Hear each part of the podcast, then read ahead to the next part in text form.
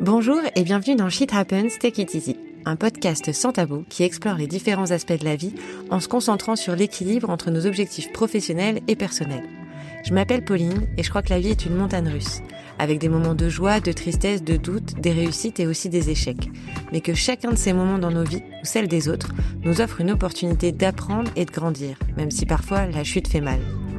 Dans ce podcast, nous parlerons ouvertement des défis auxquels nous sommes confrontés dans nos vies quotidiennes, ceux qui nous mettent à terre et ceux que nous décidons de relever pour être plus alignés avec nos valeurs. Dans chaque épisode, et avec chacun de mes invités, nous partagerons avec vous leurs expériences, leurs parcours et leurs histoires inspirantes. Rejoignez-nous pour un voyage sans filtre qui vous aidera à relativiser, à réaliser que vous n'êtes pas seul et à trouver l'inspiration pour atteindre votre propre équilibre. J'ai rencontré mon prochain invité à l'occasion d'un événement il y a quelques mois seulement. Lorsque je me suis présentée au Choca Bleu pour le talk et inspiration, je ne savais pas à quoi m'attendre. Et j'ai découvert ce qu'étaient vraiment les entrepreneuriales. Ce mouvement jeune et novateur qui encourageait le partage. J'avoue, j'ai été impressionnée. J'ai tout de suite voulu rencontrer l'homme derrière le mouvement et j'ai découvert un mec génial, plein de valeurs, bosseur et surtout très humble. Aujourd'hui, les entrepreneuriales, c'est terminé et Thomas a accepté de répondre à mes questions et de vous partager son parcours et cette aventure complètement folle. Accrochez-vous, cet épisode est un peu plus long que les précédents, mais l'enregistrement s'est fait tellement naturellement qu'il me semblait injuste de ne pas vous faire profiter de tout l'échange. Je vous souhaite un très bon épisode et une bonne écoute.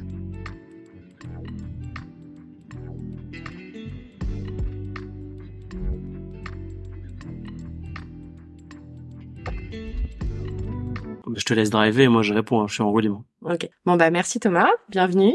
Merci. Euh, merci d'être venu jusqu'à moi, d'avoir choisi mon micro pour parler aussi, pour parler de toi. Je sais que t'aimes pas forcément ça, mais du coup ça va être un nouvel exercice. Est-ce que pour Ouais. commencer, euh, tu peux te présenter, nous dire un petit peu qui tu es, euh, ce que tu fais dans la vie Ouais. et comment ça va? Écoute, ça va Qui je suis Euh, Je m'appelle Thomas, j'ai 31 ans, euh, je viens de la banlieue euh, parisienne à la base et je suis arrivé à La Réunion en 2021, début 2021. Qu'est-ce que j'ai fait dans mon, dans ma vie, si ce n'est vivre d'am- d'amour et d'eau fraîche avec ma famille au niveau pro Euh, J'ai euh, commencé dans l'univers de la banque où je vendais des financements pour une boîte qui s'appelle ALD Automotive, où j'ai pas mal euh, appris, c'était assez structurant comme expérience. Sauf que après quasi deux ans passés, j'ai pas mal tourné en rond. Je pense que j'ai été plutôt orienté euh, PME, euh, création, plutôt que euh, des immenses groupes où tout était prédéfini à l'avance. Donc ça, j'ai fait deux ans chez LD. Ensuite, je me suis en allé de chez LD et mon ancien boss de chez Orangina où j'avais fait un stage avait une ONG au Cambodge et où il m'a proposé de piloter un projet de euh, d'école de vente euh, au Cambodge, euh, chose que j'ai direct accepté, posé ma dème et euh, je suis parti dans la foulée. Je trouvais ça génial de, de se confronter à une autre culture, bien que je n'en avais aucune euh, idée de, des enjeux de la vente euh, au Cambodge. C'est la première fois que tu partais à l'étranger du coup? Non, non, non, non, j'étais déjà parti euh, pas mal de fois euh, en Erasmus, etc. Même j'avais la chance d'avoir des, des parents qui, euh, qui ont pas mal voyagé.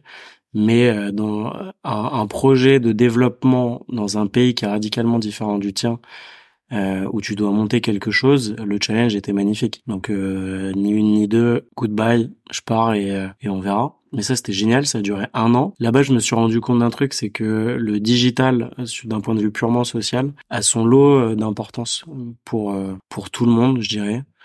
Euh, que ce soit euh, la personne euh, qui vit dans une case en bois le long d'un lac, Mm. euh, ou le mec euh, le plus euh, aisé de l'univers cambodgien, ils ont tous un, un accès à un téléphone et c'est là que je me suis dit mais putain, il faut que j'apprenne à coder, que je maîtrise vraiment ce, ce langage et l'univers du digital, ça m'en est fou.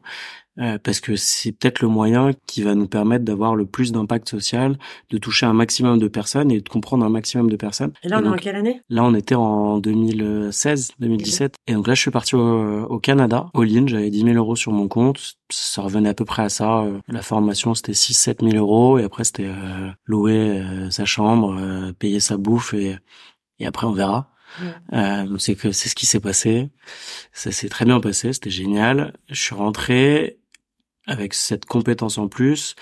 Et donc là, j'ai essayé de conjuguer la partie euh, background plutôt euh, entrepreneuriat, chef de projet, commerce, avec l'écosystème des startups plutôt digital marketing etc et donc là j'ai pris en fait la direction si on peut appeler ça des directions commerciales voire marketing de, de petites structures euh, et dont l'objectif c'était euh, de croître avec des moyens limités. Et après, ben, en fait, euh, je me suis rendu compte d'une chose, c'est que la plupart des TPE et des PME ont un besoin de se digitaliser et d'être beaucoup plus performants sur la partie commerciale, marketing, digital, outillage, etc.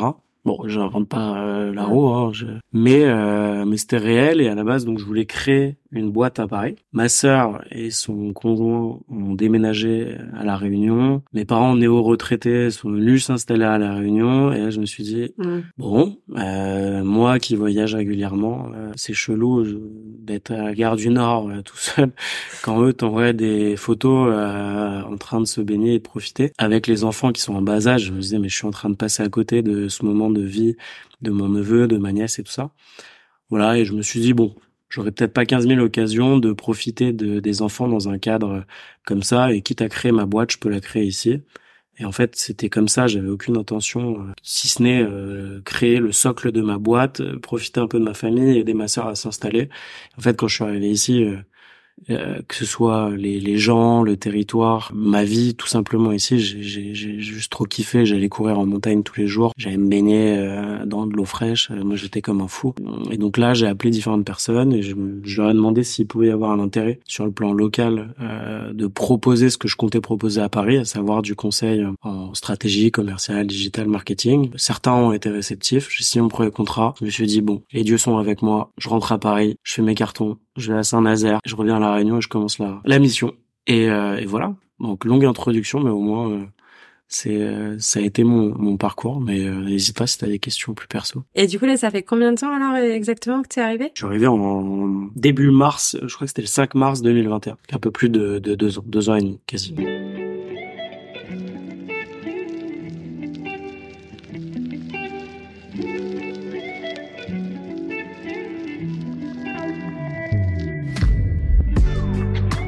Bon, et du coup, là, t'en as pas parlé. Tu t'as arrêté à un moment de ton parcours où tu avais ta boîte, mais tu as aussi donc lancé les entrepreneuriales, pour ceux qui connaissent. Est-ce que tu peux nous expliquer un peu ce que c'est et ce qu'était l'objectif quand tu as démarré du coup les entrepreneuriales? L'objectif, en fait, initialement, j'ai toujours cru à une chose, que ce soit à Paris, ailleurs, au Cambodge ou n'importe où, c'est quelque chose que je crois être universel, c'est que de rassembler dans un esprit euh, assez cool, c'est toujours bien. Donc là, ça paraît complètement bateau, discussion de comptoir.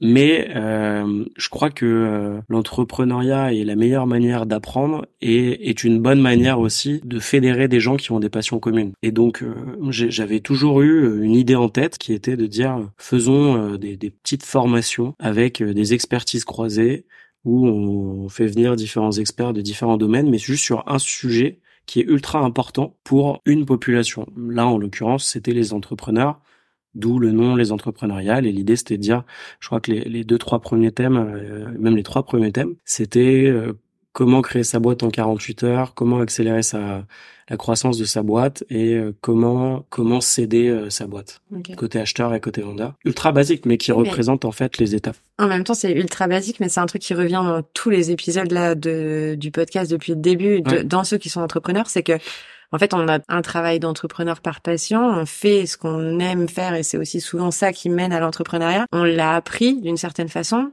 mais par contre, euh, être chef d'entreprise, on nous l'apprend pas. Et c'est ça aussi peut-être vecteur un peu commun du coup des entrepreneuriats, c'est que ça nous fait rencontrer des gens qui ont ces mêmes problématiques là autour de l'entrepreneuriat. Et c'est pour ça que les formations ont du sens du coup. Ouais, ouais, complètement. Bah, je pense qu'en fait c'était euh, des questions assez euh, génériques et où on y apportait des, des solutions très précises et entendables par tout le monde. On n'était pas là à expliquer pendant euh, 1h30 euh, comment est-ce que euh, on passe une ligne euh, en comptabilité en banque? Fondamentalement, c'est pas l'enjeu prioritaire d'un chef d'entreprise.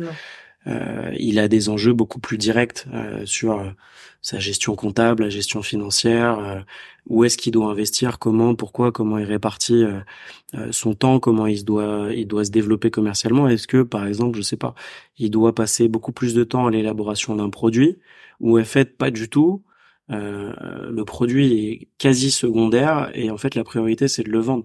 En fait, c'est des questions comme ça assez basiques mais qu'on se pose quand on se lance dans l'entrepreneuriat et c'est ce à quoi on voulait essayer de répondre. Être assez terre à terre avec euh, des sujets euh, génériques et le côté terre à terre était apporté par euh, des personnes qui étaient experts d'un domaine et aussi entrepreneurs parce que c'était des petites TPE et des PME. Donc ça c'était l'idée de base. On était quatre. En fait, c'était une idée que j'avais depuis un moment. Quand je suis arrivé, j'avais pas de réseau. Ce que je voyais autour de moi à la Réunion me parlait pas, pas trop. Et donc en fait, c'est comme ça que je suis allé voir. Donc on était quatre. T'avais donc Yusha, Gauthier, Jonathan et moi. Je suis allé voir euh, Gauthier, Yusha et, et, Joe et je leur ai dit bah voilà, euh, j'ai une idée pour essayer de rassembler des gens qui seraient plus ou moins dans notre philosophie, qu'on commençait déjà à devenir à, devenir potes. Euh, est-ce que ça vous dit qu'on rassemble un peu des, des personnes pour qu'il y ait des partages de bonnes pratiques, même nous étant experts de certains domaines, en réalité redescendrons d'un étage, on n'est pas euh, meilleur que les autres et on peut aussi apprendre en échangeant. Est-ce que on, on se lancerait pas dans l'aventure? Et ils m'ont dit ouais carrément chaud. Parlons-en on a déjeuné et c'est comme ça qu'est né le, truc. On a, j'ai retracé un peu euh, par écrit euh, toute l'histoire. Euh, important de faire ce que je te disais tout à l'heure, cette prise de recul. C'était le 24 juin 2021. Ah, donc quasi deux ans. Et donc voilà, on a lancé les premiers événements qui étaient très orientés euh, formation et apéro. Ouais.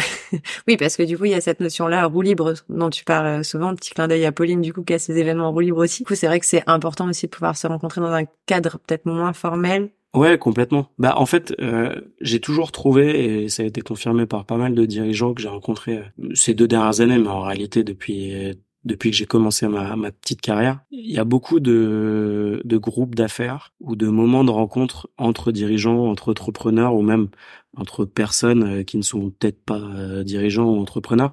En fait, le moment de rencontre reste ultra superficiel. Mmh. Tu ne fais que jouer un rôle très statutaire, très normé, etc mais qui du coup est contraire euh, à la créativité, à l'aspect très partenarial où tu crées du lien. Voilà, donc euh, ça faisait partie aussi de, de l'essence euh, de base. L'idée c'était pas d'envoyer 15 000 fumigènes et de faire une fête jusqu'à 7 heures du mat, ça restait quand même carré. On a essayé dans notre manière d'aborder les choses. C'était Yann que tu connais, Yann Giraud, qui, qui disait l'autre jour et je trouvais que l'expression était pas trop mal. C'était faire sérieux sans se prendre au sérieux. Mm. Et, euh, et je pense que c'est bien résumé notre euh, notre manière de voir les choses. c'est assez bien résumé au final parce que vous avez choisi plein de formats différents, plein d'approches différentes, vous avez testé plein de choses.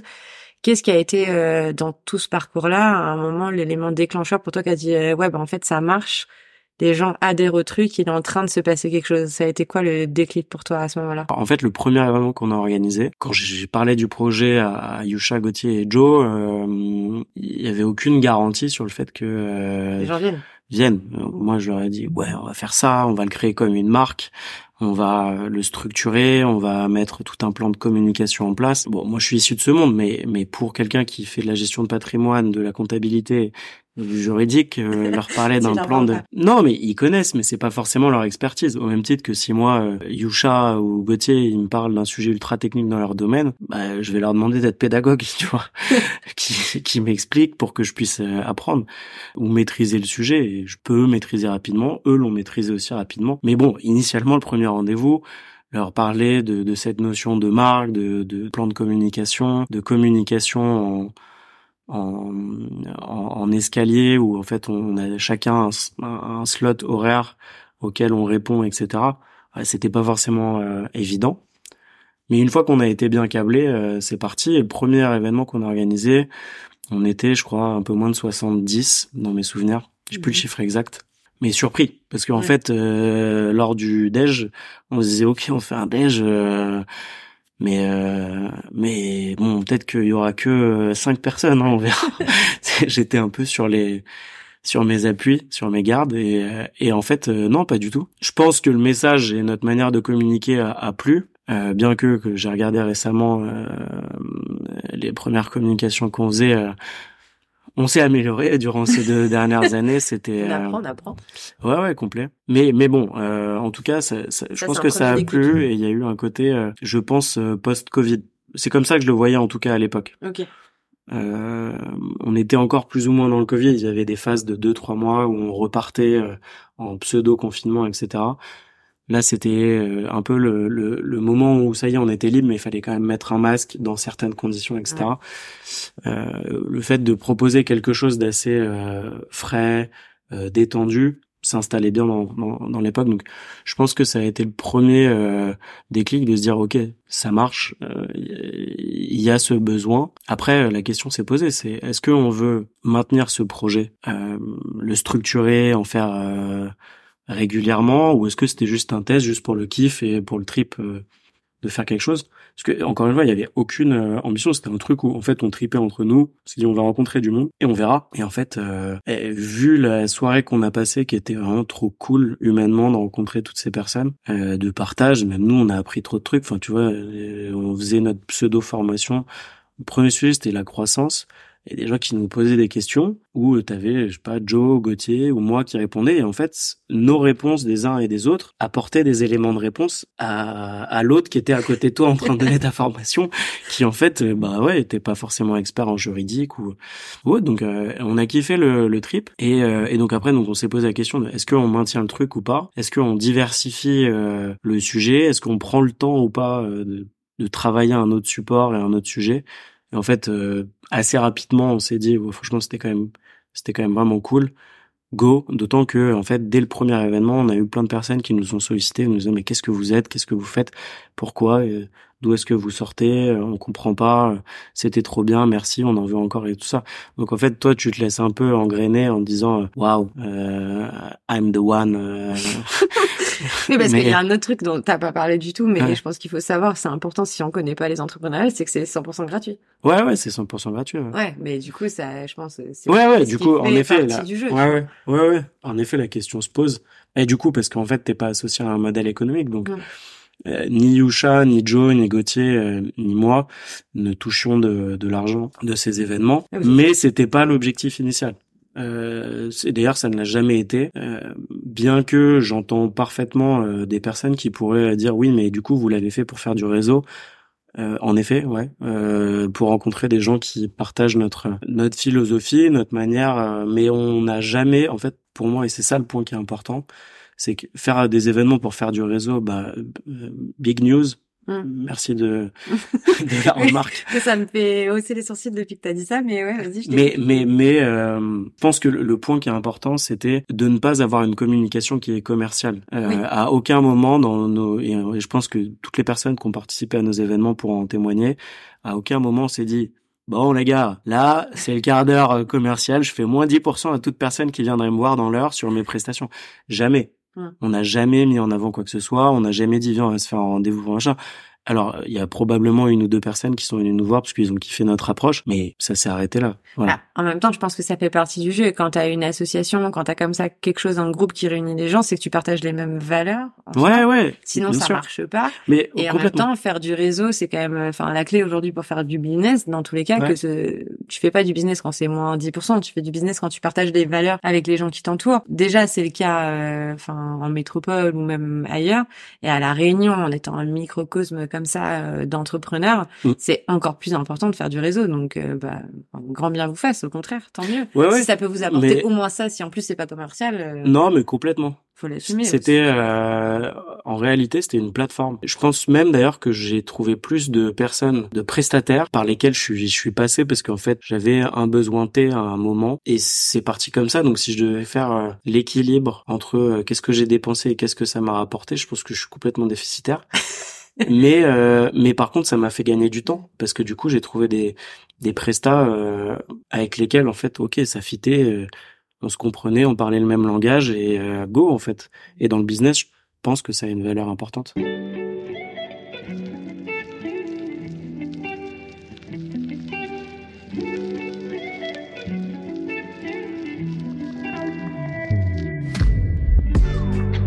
T'as dit au début là tout à l'heure que du coup c'était un podcast qui était surtout orienté pro. Moi j'aime beaucoup euh, du coup dans ce podcast parler du côté pro et du côté perso parce que mine de rien on sait quand on est entrepreneur souvent la ligne elle est très très fine et on a du mal à, du coup, à la définir disons. À ce moment-là les entrepreneuriales dans ta vie, dans toute l'énergie que tu mets etc. Je sais qu'à un moment tu fais le choix de laisser aussi un petit peu ta boîte de côté.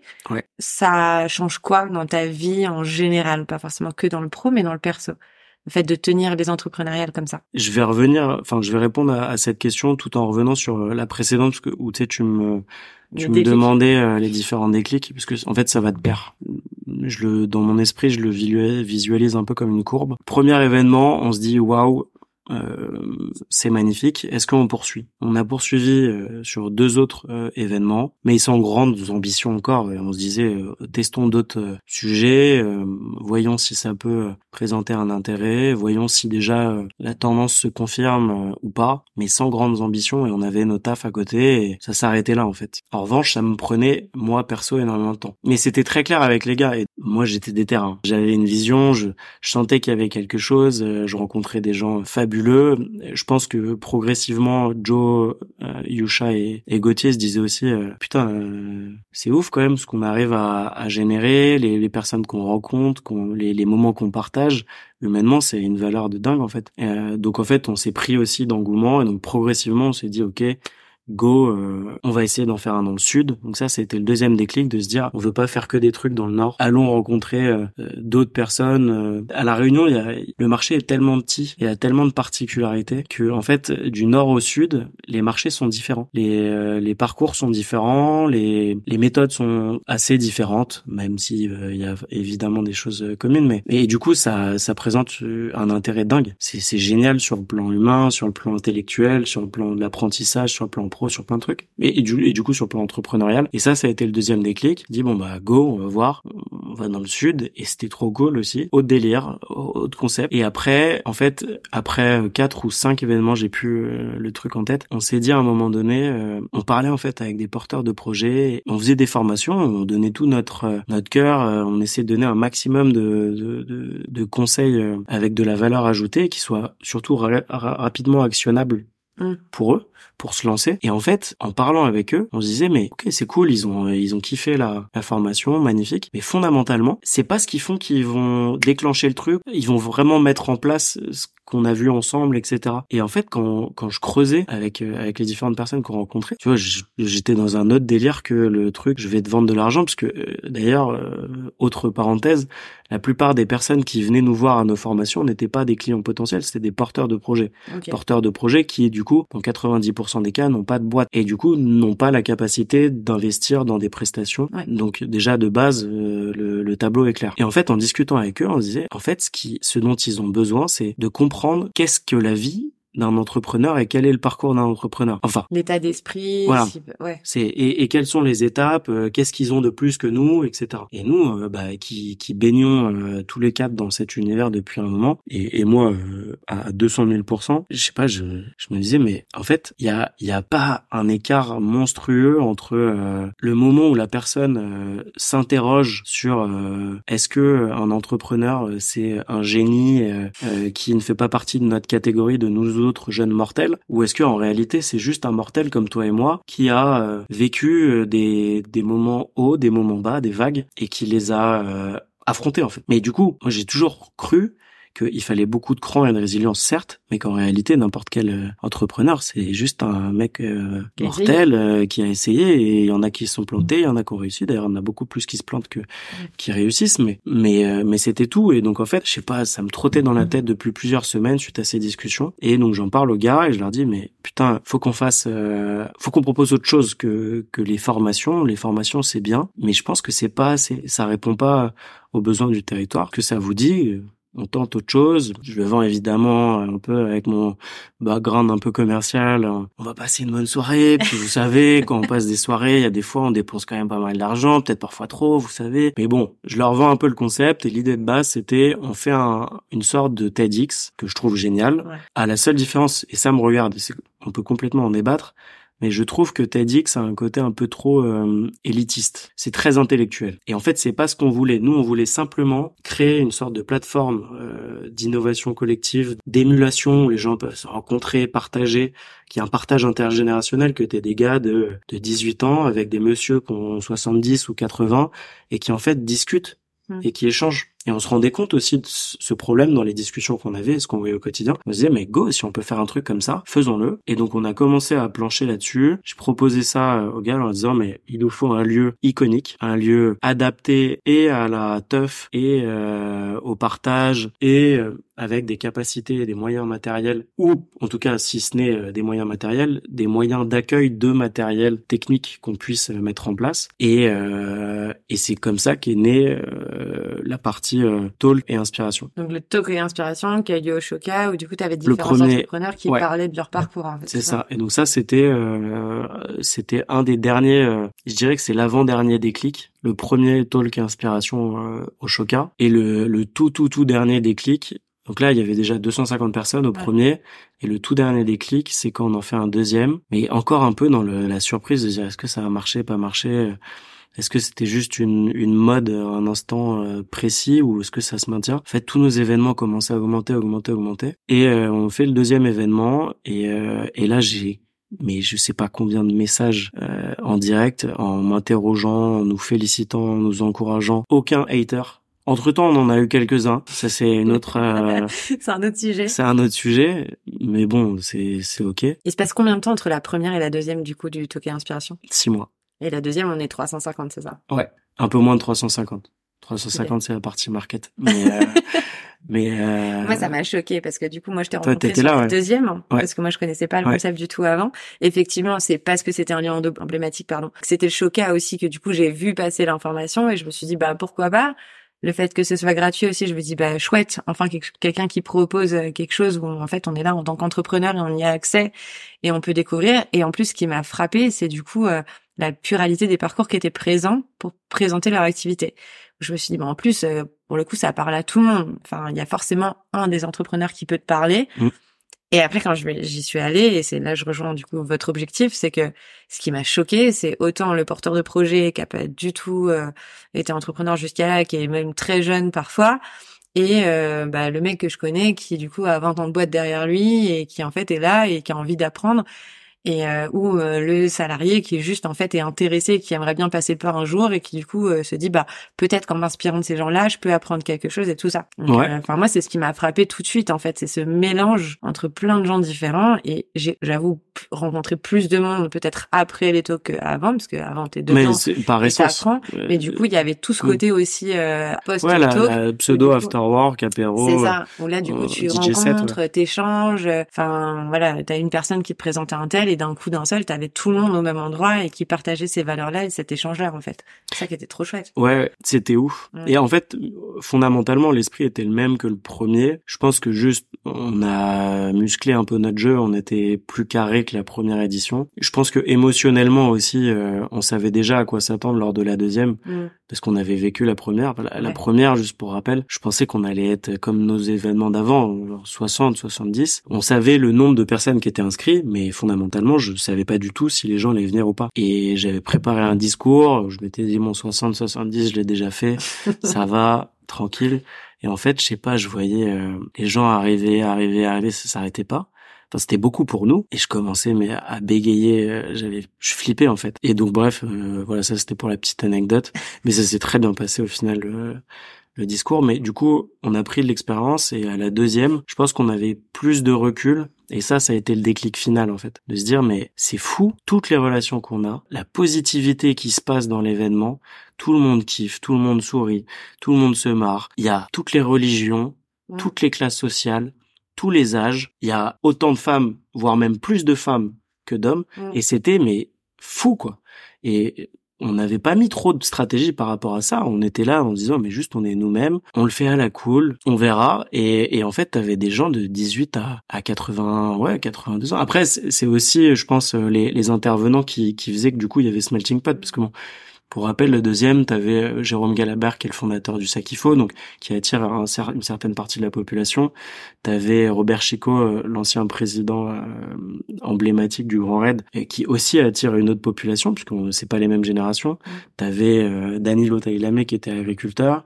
T'avais Marina euh, Feat qui est elle dans le cosmétique et t'avais euh, Dominique Tirel qui lui euh, a créé une boîte qui s'appelle Synergie qui est euh, issus du monde marin, voire sous-marin, qui est scaphandrier.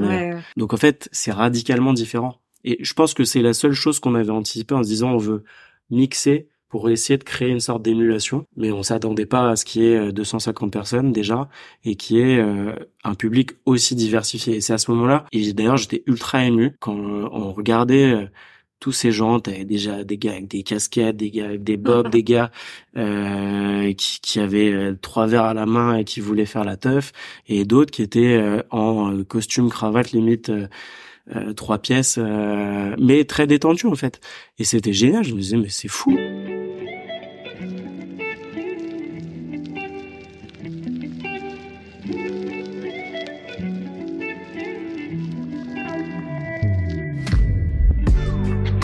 Mais est-ce que vous vous êtes rendu compte à ce moment-là, le fait de donner la parole à des gens comme ça qui sont emblématiques à la Réunion, que tout le monde connaît, dont on connaît le nom, parce qu'ils ont des parcours qui sont assez emblématiques finalement, mm. est-ce que vous vous êtes rendu compte que leur donner la parole pour parler de leur parcours et pas juste de leur boîte, c'était peut-être ça aussi qui allait faire la différence? Je pense que c'est les deux. Il y a toute la partie, euh, ça joue carrément son rôle, mais je pense qu'il y a deux choses, même trois. En un, ce qui a attiré les gens, c'était l'aspect euh, communication euh, complètement détendu quoi. Mm. Détendu, désintéressé, on le faisait quand même relativement tranquille. C'est toujours gratuit. C'est toujours gratuit. Et puis nous même dans notre manière, les mots qu'on utilisait, les couleurs qu'on utilisait, les canaux qu'on utilisait, euh, les, les, musiques, les vidéos, les montages qu'on faisait, etc. C'était pro, mais euh, tranquille. Enfin, il y mm. avait aucune, euh, aucun dédain, je pense. Euh, tu vois, c'était ouais voilà on, sait où on est euh, on veut juste partager. ça restait, euh, non c'était ouais franchement je pense qu'on ouais on, on, on, était vraiment bien intentionné et pas euh, ni à vouloir apprendre. Mais d'ailleurs quand tu fais un événement où tu fais intervenir des gens c'est que toi-même tu veux apprendre. Oui. Surtout quand c'est gratuit tu le fais pas venir des gens pour te dire je vais faire des événements avec des personnalités pour m'enrichir. Mm. nous notre objectif c'était trouver le modèle économique où on pouvait dépenser potentiellement le moins possible, faire venir des têtes euh, et des parcours qui, desquels on pourrait nous-mêmes apprendre et euh, partager avec les gens. Mais c'était mm. juste ça. Donc ça, c'était le premier point. Je pense que le hum, deuxième point qui a aussi son lot d'importance, c'est que au fur et à mesure des événements, on a, même dès le premier, on a toujours eu en tête l'idée d'être ultra structuré, avec une réflexion en amont, quels sont les impacts et les objectifs, comment est-ce qu'on organise la suite, comment est-ce qu'on répond aux promesses, etc. Tout a été structuré, millimétré, et je pense qu'on a répondu, en tout cas peut-être pas à 100%, mais grosso modo, on a répondu aux promesses. En tout cas, on y mettait, moi, j'y mettais mais tout mon cœur. Euh, j'ai vraiment, j'étais en, mission par rapport à ça. donc, je pense que les gens ont apprécié ce côté, c'est détendu, mais, mais quelque part, c'est carré le, troisième euh, donc le, troisième point en effet je pense que il y a des entrepreneurs mais partout dans le monde hein, c'est pas c'est pas c'est pas propre à la Réunion qui sont iconiques. Et quand tu fais venir des parcours il y a une sorte euh, de je vais venir écouter un mythe. Et en fait quand le mythe s'avère être euh, complètement humain mmh. complètement sympa complètement différent de ce qu'on pense en fait complètement normal. Juste ok, il a osé, peut-être qu'il était un peu créatif, peut-être qu'il était un peu fou, mais je veux dire, on a tous notre part de folie, on a tous notre part de créativité. Et, et ouais, je pense que ça, ça, ça a joué pour euh, pour attirer. Et dans l'impact derrière, eux aussi ont joué le rôle, les intervenants. Ils n'étaient pas nécessairement là pour faire une op de com. Euh, ils étaient là euh, tous. Hein. Ils étaient dans une optique de de partage. Ouais. Mais ça s'est senti vachement. Ouais, c'est ça que j'ai adoré, c'est que du coup, comme je te dis, d'un coup d'un seul, on leur donnait la parole pour parler d'eux aussi et pas que de leur boîte. Et donc, en fait, ça les, ça les rendait vachement plus humains d'abord, mais en plus, eux, ça leur donnait envie de raconter aussi que, bah, déjà de un, ça n'a pas toujours été tout rose, tout beau, tout flave, euh, voilà. Et euh, en même temps, bah, qu'est-ce qu'ils ont fait pour mettre tout ça en, place et donner les bons conseils aussi aux gens qui, qui arrivent et qui essayent de s'installer, quoi. ça, c'était chouette. Ouais, ouais, complètement. T'as quand même très très bien évité ma question. Laquelle? C'est-à-dire du coup, à ce moment-là, quand tu es en train de mener tout ça, donc le premier talk, le deuxième talk, donc là on a avancé un petit peu. Mhm. Toi, ça prend quelle part dans ta vie en général, les entrepreneurs Je veux dire, là ta boîte, elle en est où? Euh, ça prend combien de temps dans ta semaine? Euh, T'en es où par rapport à ça? C'est vrai qu'inconsciemment, j'ai peut-être euh, euh évité la réponse.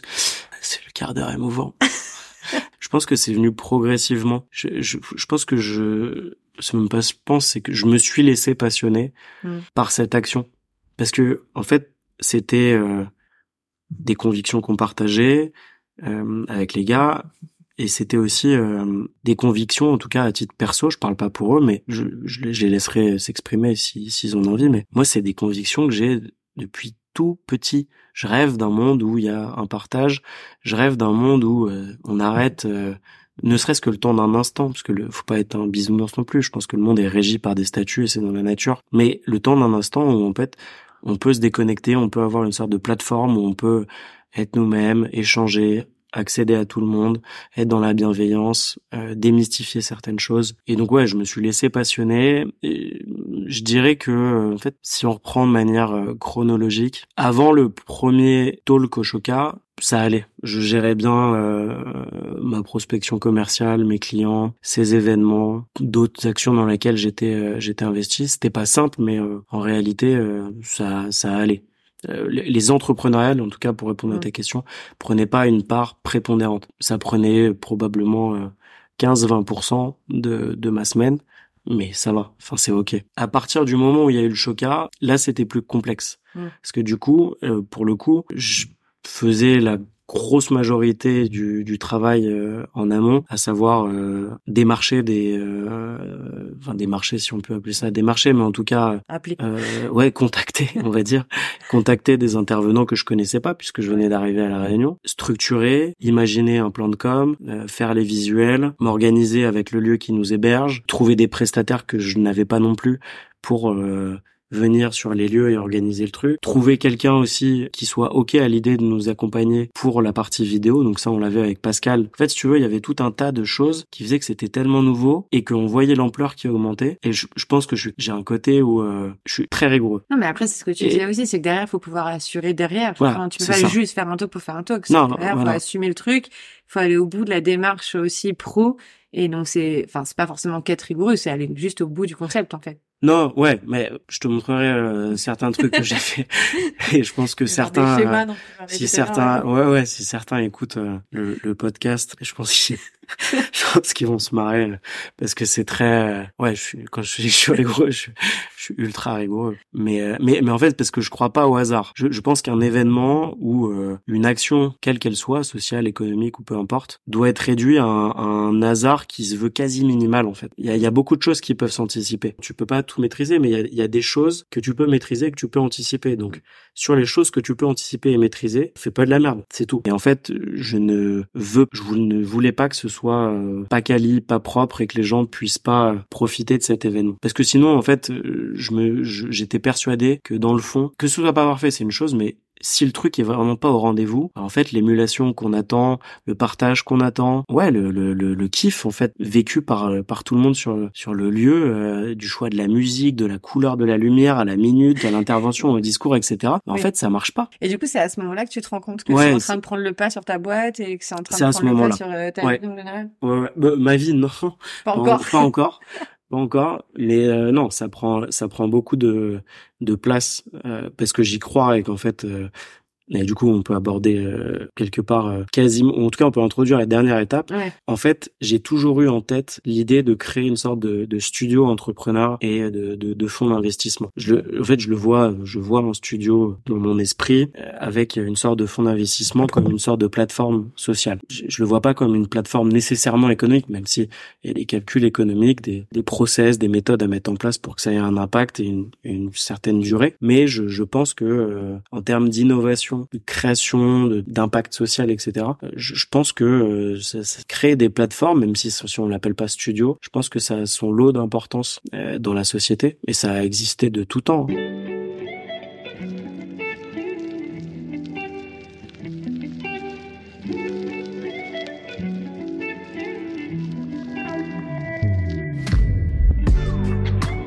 Et du coup, là, arrivé donc dans cette troisième étape-là, tu dis en fait, il faut créer ça. Et c'est là qu'en fait, le reste, tu te rajoutes ça. Voilà, en fait, les, les, il y avait des événements avec des ampleurs de plus en plus grandes, ce qui fait que du coup, en termes de, de temps accordé dans la semaine, c'était de plus en plus important en fait dans la répartition de ma semaine. Et en fait, je, je crois que naturellement, il y a un côté où euh, où tu te dis, euh, il y a quelque chose qui a un vrai euh, tu vois, un, vrai intérêt, un vrai sens euh, où on partage, où, euh, où on kiffe, on peut créer quelque chose qui pourra servir à plein de personnes. Est-ce que euh, est-ce que on se laisserait pas tenter, tu vois? Mm. Et, et c'est à ce moment-là que je me suis dit, euh, bah en fait c'était un peu là avant l'événement de décembre parce que je sentais le truc arriver, hein, parce que je voyais l'engouement, les messages que je recevais, etc.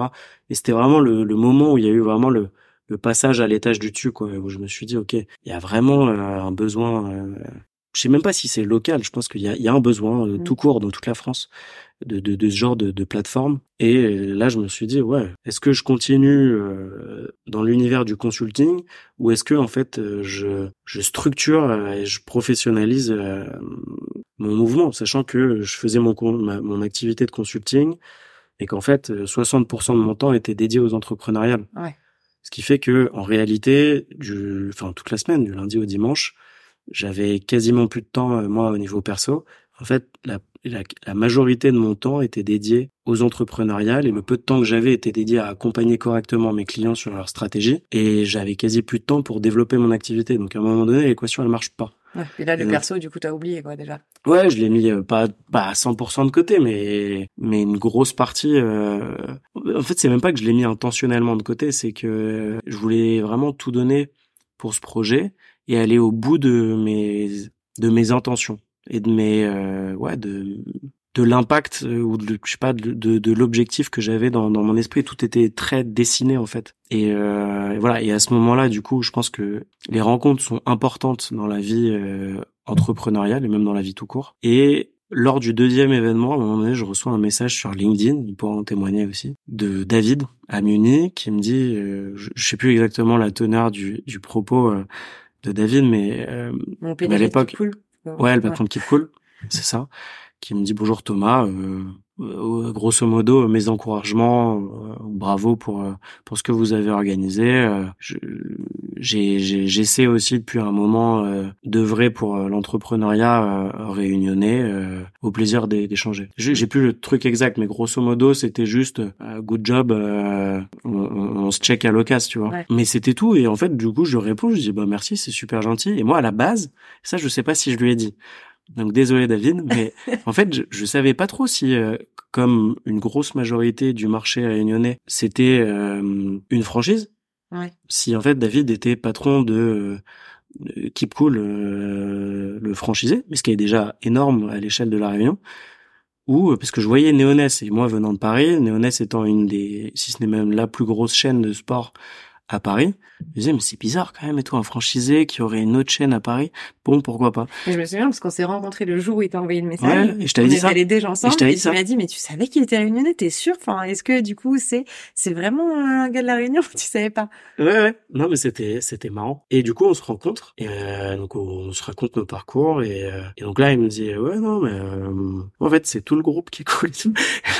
et du coup, je me dis, ah bon, ok, ok. Ouais, non, c'était, c'était cool. Et en fait, je me suis rendu compte que déjà, c'était euh, un groupe beaucoup plus important que ce que je pensais. Le parcours était complètement différent que ce que je pouvais imaginer. Et, euh, et là est venue la question de David de me dire, mais qu'est-ce que tu veux faire en fait avec les entrepreneuriats C'est quoi ton objectif? Mm.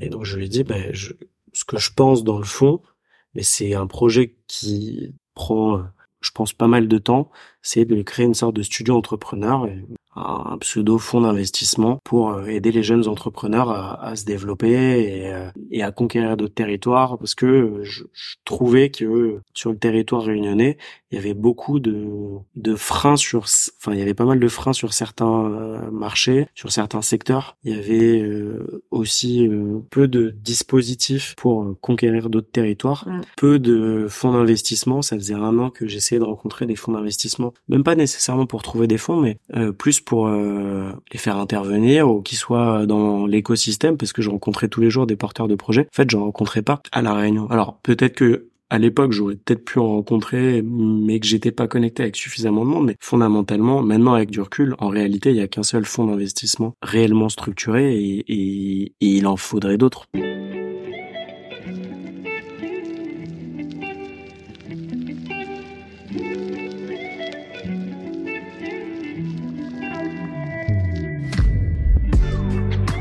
Mais du coup, David, il était venu aux événements que tu avais organisés ou il avait juste entendu parler du... Il en avait entendu parler, il avait vu passer euh, la communication. Et donc, on, a déjeuné ensemble et je lui ai exposé un peu ma vision, euh, mon activité en parallèle, lui disant que bah, l'activité de consulting euh, a ses particularités aussi et que c'est difficile de mener les deux de front et qu'en réalité, le métier du consulting était très bien pour se lancer parce que ça, ça représente peu de frais, mais qu'en fait, c'est pas forcément dans le fond que je veux vraiment faire de ma vie. Enchaîner les, les missions, c'est très intuitu personnel, c'est très dédié à ta personne euh, et c'est pas euh, c'est pas forcément le modèle qui moi en tout cas à titre perso euh, me fait kiffer. Donc bref, on s'est expliqué tout ça et et m'a dit OK, donc j'avais bien compris ta vision et ton ton souhait. Go, on avance ensemble et on voit. Et c'est comme ça que qu'a démarré notre notre relation, notre ouais, notre amitié, sincère amitié pour pour David qui a toujours ouais été été là pour moi dès que j'avais une question, un doute, une mise en relation euh, à lui demander, etc. Il avait ou il avait pas. Mais en mm. tout cas, il a toujours euh, essayé de répondre présent. Donc euh, non, c'était ouais, c'était un bout de chemin. Je pense qu'on en aura d'autres, je mm. l'espère. Mais en tout cas, c'était un bout de chemin qui était qui était cool. Il a aussi bien cerné ce que tout ce que tu essayais de faire et avec les, les, bonnes valeurs et tout ce que tu essayais de transporter aussi avec le mouvement. Mm. Et il a dit un truc très vrai, enfin parce que du coup moi je l'avais vu pendant les l'événement qu'on avait fait après, ouais. Ouais, au Dallon où du coup il racontait son parcours. Mm-hmm. Et je pense que à ce moment-là, il a dit un truc qui était très vrai, c'est que plein de gens ont essayé de faire ça à la Réunion, et finalement, celui qui a réussi à réunir tous ces gens-là, c'est toi, parce que pour le coup, t'as réussi à réunir euh, toi et les, les, du coup les trois autres qui avaient avec toi, mais parce que c'était toi qui portais le projet, c'était ton image minoritaire. Ouais, mais après ils ont aussi leur part. Bien sûr.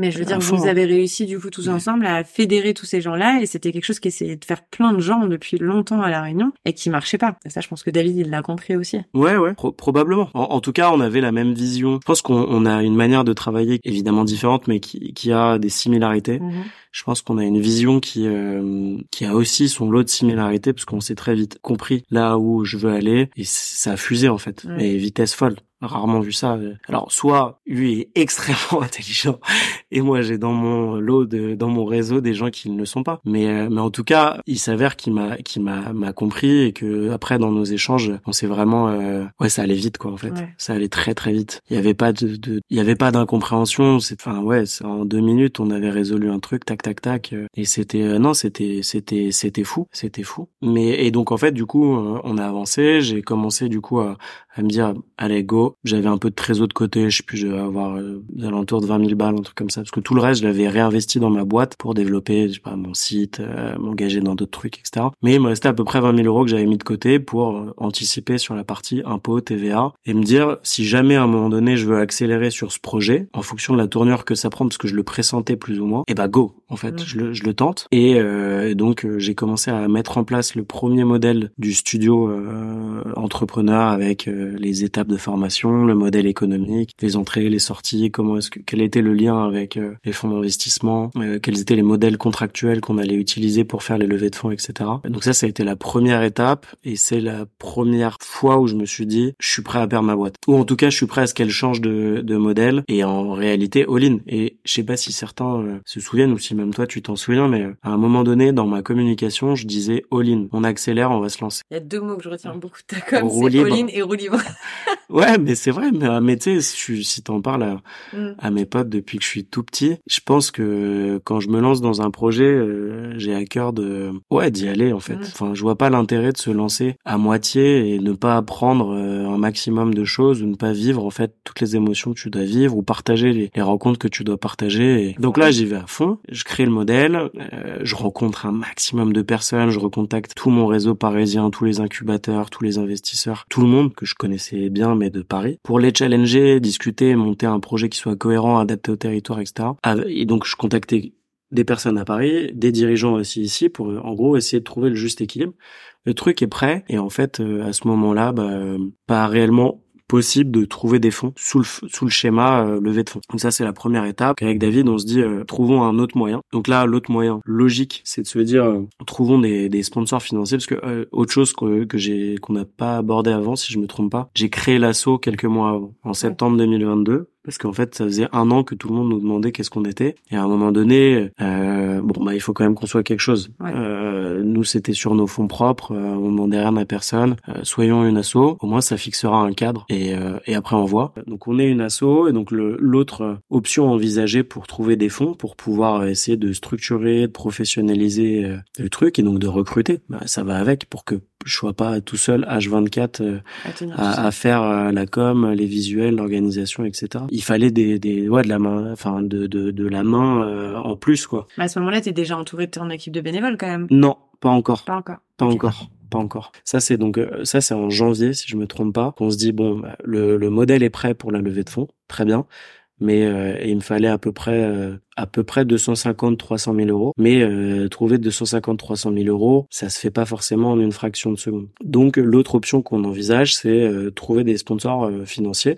Mais donc vraiment schéma sponsoring. On a l'association on peut trouver des sponsors. Et moi en fait entre temps j'avais déjà actionné ce levier là l'ambition de créer un studio et un mouvement entrepreneur c'est bien. Mais en fait pour s'en donner la capacité, pour moi, j'étais mais ultra convaincu que déjà, il fallait avoir un site internet et donc de la visibilité et une structure, avoir un rétro-planning, avoir une pyramide partenariale avec euh, des contreparties, euh, etc. Et surtout, et c'est pour ça que je t'expose ces trois premiers points, ce, le quatrième dernier point qui est ultra important, c'était de pouvoir faire venir des personnalités d'un autre marché. Mais j'en étais convaincu, David en était convaincu. L'ambition, c'était euh, de donner une dimension qui était, euh, je vais dire, en dehors du marché réunionnais, parce qu'en faisant venir des personnes de l'extérieur, tu donnes une dimension national, voire international, à l'entrepreneuriat réunionnais, à travers la communication. Ça, c'est la première chose. Et deuxième chose, c'était de dire, on va faire venir des personnes qui ont eu des réalités économiques qui sont ultra différentes du marché insulaire, sur de la conquête, du développement euh, au niveau national ou du développement au niveau international, sur les levées de fonds, sur des marchés complètement différents que ce qui peut exister euh, euh, à la Réunion. Et donc pour ça, avant même d'envisager la levée de fonds, pour être crédible, y compris pour une levée de fonds ou pour trouver des sponsors financiers, je voulais trouver une solution, mais direct. Arriver avec mon modèle de studio et un moyen, euh, enfin disant bah ok, euh, c'est pas une blague en fait. On a trouvé un, euh, des moyens financiers. Donc là, j'ai sollicité différentes personnes qui m'ont présenté différentes compagnies et, je rencontre French Bee. Et French Bee donc Karine je lui expose ma vision. Et, en fait pas du jour au lendemain mais assez rapidement match boum, le, la pyramide, les contreparties, la vision, l'impact, euh, les retours, euh, etc. Ça match. Moi, Border, euh, pour moi, c'était victoire Coupe du Monde qu'on a qu'on a raté quelques mois. Tu vois, c'était la folie. Et, et donc là. Parce que là, elle à ce moment-là, elle t'offre du coup des billets d'avion pour faire venir des, du monde de métropole. deux choses. Il y avait, en fait, il y avait des. Oui, elle me met à disposition, mais contre quelque part du travail. absolument. Mais du coup, oui, elle, elle French Bee nous met à dispo euh, ça. Donc première chose, c'est de pouvoir faire venir des entrepreneurs de métropole et euh, de pouvoir en fait envoyer euh, des jeunes. Et ça, c'est un projet pour plutôt 2024, d'envoyer des jeunes à travers le monde pour euh, aller se confronter à d'autres réalités économiques du monde entier. ça, c'est chouette parce qu'effectivement, tu arrives à rentrer dans cette démarche recherche de sponsors, etc. Mais ça règle pas ton problème de levée de fonds, du fait de pouvoir aussi recruter du monde et du fait de pouvoir. en fait, ça se faisait. projet de studio. Non, non, mais complètement. En fait, si tu veux, il y avait les, il y avait les deux. Il y avait le côté, euh, on trouve des sponsors matériels et des facilités. Ouais. Ça, c'est socle 1. Et sur le même socle 1, c'était préparer, en fait. Une vraie levée de fonds. Euh, euh, ouais, préparer une levée de fonds avec un modèle économique, des process, une vision, un deck, en fait, ni plus ni moins.